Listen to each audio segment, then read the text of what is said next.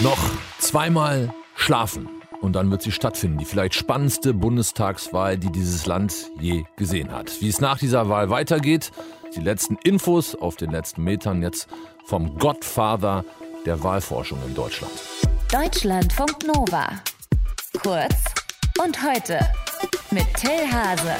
Am Sonntag ist Bundestagswahl und gestern Abend wurde im Fernsehen nochmal diskutiert. Alle Parteien, die vertreten sind im Bundestag, hatten Vertreterinnen oder Vertreter geschickt und natürlich ging es auch um mögliche Koalitionen nach dieser Wahl. Es wird ja vermutlich einiges möglich sein, weil die Volksparteien geschrumpft sind und Dreierbündnisse sehr wahrscheinlich. Janine Wissler zum Beispiel von der Linken hat getrommelt für Rot-Grün-Rot. Wir müssen Schluss machen mit der Politik der verlorenen Zeit. Es gibt eine ganze Menge Menschen in diesem Land, die haben Angst vor der Altersarmut, die können sich ihre Wohnung nicht mehr leisten. Wir müssen beim Klimaschutz vorankommen. Und deswegen bin ich der Meinung, dass wenn die drei Parteien nach der Wahl eine rechnerische Mehrheit haben, dass es dann dringend notwendig ist und alle drei in der Verantwortung sind, darüber zu reden, wie man zu einem Politikwechsel kommt. Und Christian Lindner von der FDP würde gerne wieder entscheidenden Einfluss nehmen in Koalitionsverhandlungen. Mit an Sicherheit grenzender Wahrscheinlichkeit wird äh, die stärkste Partei von über 70 Prozent der Deutschen nicht gewählt worden sein. Daraus leitet sich also eben kein klarer Regierungsbildungsauftrag ab. Und äh, wir wollen möglichst stark äh, werden, weil wir dann eben Einfluss haben auf die Koalitionsformate und die Inhalte. Welche Koalitionen sind möglich? Welche sind wahrscheinlich? Und könnte es tatsächlich so werden, dass nicht unbedingt die stärkste Partei den Bundeskanzler stellt, sondern vielleicht auch die zweitstärkste bei dieser Wahl. Darüber wollen wir reden mit Thorsten Faas, Politikwissenschaftler von der Freien Universität Berlin und jetzt bei mir in der Leitung. Schönen guten Morgen, Herr Faas. Guten Morgen, grüße Sie.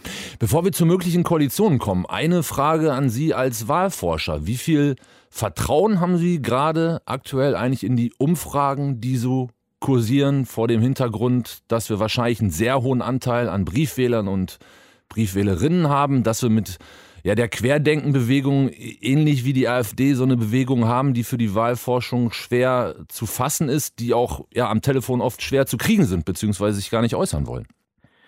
Eigentlich haben wir sehr, sehr gute Umfragequalität in Deutschland. Insofern ist mein Vertrauen durchaus hoch. Mit Blick auf die Briefwählerinnen und Briefwähler könnte man ja sogar sagen, die bringen nochmal so eine zusätzliche Trägheit in das ganze System, die sich eigentlich eher in stabilen Umfragen ähm, niederschlagen sollte. Trotzdem kann man nie ausschließen, dass es angesichts der unglaublich großen Dynamik, die wir ja im ganzen Wahljahr schon erlebt haben, dass es bis zum Ende spannend bleibt, dass sich Menschen umentscheiden. Naja, und wenn sich Menschen umentscheiden oder einfach auch spät entscheiden, dann hat das natürlich Folgen dafür, dass am Wahlsonntag vielleicht doch was anderes rauskommt, als letzte Umfragen nahegelegt haben. Insofern, es bleibt spannend, aber es würde mich wundern, wenn wir ein völlig anderes Ergebnis bekommen als das, was wir jetzt aus Umfragen erahnen. Beim letzten Triell am vergangenen Sonntag, da waren sich SPD und Grüne in Form von Olaf Scholz und Annalena Baerbock sehr nahe gekommen. Es sah fast schon so aus, Rot-Grün äh, so gut wie beschlossen. Wenn man noch eine dritte Partei dazu braucht, dann kriegt man das schon irgendwie hin. Gestern waren die Grünen dann einiges zurückhaltender. Sind die nicht mehr so sicher oder wollen die auf den letzten Metern jetzt einfach nur noch für Grün trommeln und nicht die SPD mitziehen? Erstmal ist das die Strategie, die wir bei allen Parteien sehen. Man muss sehen, die Koalitionslandschaft ist so unübersichtlich, so vieles auch in völlig unterschiedliche Richtungen ist möglich, dass alle Parteien erstmal sagen, okay, wie gehen wir damit um? Wir müssen so stark wie möglich werden, damit wir einfach gestärkt in die Gespräche einziehen danach. Mit Blick auf Rot-Grün kann man dazu sagen, diese ganze Koalitionsdebatte ist insgesamt relativ zäh, relativ stark davon geprägt, was schließt jemand aus, was bleibt am Ende übrig. Und insofern war der Versuch, insbesondere auch von Olaf Scholz, zu sagen, ich will eigentlich Rot-Grün als so ein Kern meiner zukünftigen Koalition, auch ein Versuch, so eine positive Dimension in das Ganze reinzubringen. Aber es bleibt natürlich die Frage, Rot-Grün alleine wird nicht reichen und damit die Frage, wer ergänzt Rot-Grün? Also so eine richtig vollumfängliche Lösung kann das letztlich auch nicht sein. Auch an der Stelle bleibt es einfach spannend. Und trauen Sie Olaf Scholz zu, die FDP und die Grünen in der Koalition zu vereinen?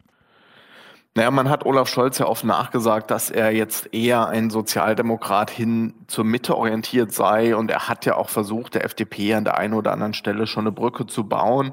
Aber da geht's ja nicht nur um Olaf Scholz in letzter Konsequenz, sondern da müssen ja auch alle drei Parteien letztlich mitgenommen werden. Und ich glaube, in allen drei Parteien, SPD, Grüne, FDP, gibt's Flügel, die sich das vorstellen können, aber auch Flügel, die wirklich große, große Bauchschmerzen haben und lieber in eine andere Richtung wollen. Insofern stehen uns da wirklich lange, vielleicht auch zähe Verhandlungen bevor, die sehr, sehr ins Detail gehen werden, wo ganz feine Kompromisslinien ausgelotet werden. Aber das sollte Olaf Scholz als erfahrener Finanzminister vielleicht ja ganz gut hinkriegen. Wie sehen Sie die Chancen von Armin Laschet, eine Regierung anzuführen? Also nach den Umfragen aktuell ist er deutlich auf dem zweiten Platz. Und er wäre ja nicht nur auf dem zweiten Platz, sondern hätte gleichzeitig auch zu verkraften ein dickes, dickes Minus, das die Union gemacht hat, aus dem sich natürlich noch viel schwerer einen Regierungsauftrag ableiten lässt. Na, die einzige Perspektive, die er, wenn man den aktuellen Umfragen Glauben schenkt hat, wäre ein Jamaika-Bündnis, also ein Bündnis von Union, FDP und Grünen. Formal spricht da erstmal nichts gegen, wenn das mathematisch reicht. Ich meine, auch das wird man am Ende nochmal sehen, welche Mehrheiten sind denn dann tatsächlich da, wenn wir das Wahlergebnis haben. Ich glaube, es wird eher schwer, es politisch kommunikativ zu vermitteln. Er liegt in der Direktwahlfrage wirklich meilenweit hinter Olaf Scholz. Wenn er dann auch noch mit seiner Partei möglicherweise deutlich hinter der SPD liegt, dann wird es, glaube ich, auch aus der Union raus Signale geben, dass das nicht wirklich ein Regierungsauftrag ist. Aber er wird es natürlich versuchen. Sein Schicksal hängt daran, dass er im Rennen bleibt, dass er diese Option hat. Ansonsten könnte es mit der politischen Karriere Armin Laschets am Sonntag vergleichsweise schnell eher zu Ende gehen. Zum Schluss noch zwei Fragen. Haben wir ein Zweier- oder ein Dreierbündnis nach dieser Bundestagswahl? Und äh, vor allem, wann haben wir eine neue Regierung? Vor Weihnachten? Letzteres ist ganz schwierig. Also Weihnachten, beim letzten Mal war es Januar. Es wird eine Weile dauern. Darauf sollten wir uns einstellen. Insofern bleibt die Spannung auch über den 26. September, den Sonntag hinaus sicherlich bestehen, wenn auch in anderer Form. Zweierbündnis auf keinen Fall. Was sein kann, ist eine GroKo, wie wir sie jetzt haben, SPD, CDU, CSU, aber auch das sind ja, wie wir auch immer wieder erlebt haben, gerade in den letzten Wochen, CDU, CSU, zwei getrennte Parteien. Ich glaube eher, dass es in eine neue Richtung geht. Es scheint sich zuzuspitzen auf Ampel oder Jamaika. Aber nochmal, es ist wirklich ein sehr, sehr zähes, unübersichtliches Phänomen, das wir da gerade haben. Müssen wir alle noch ein bisschen lernen, mit umzugehen auch die Parteien. Insofern stehen uns da wirklich intensive Wochen bevor. Zumindest habe ich die Aussicht, dass ich demnächst nochmal mit Ihnen sprechen kann, Herr Faas. Bundestagswahl am Sonntag und danach soll es wohl spannend bleiben. Danke für die Infos. Thorsten Faas von der FU Berlin. Deutschlandfunk Nova. Kurz und heute.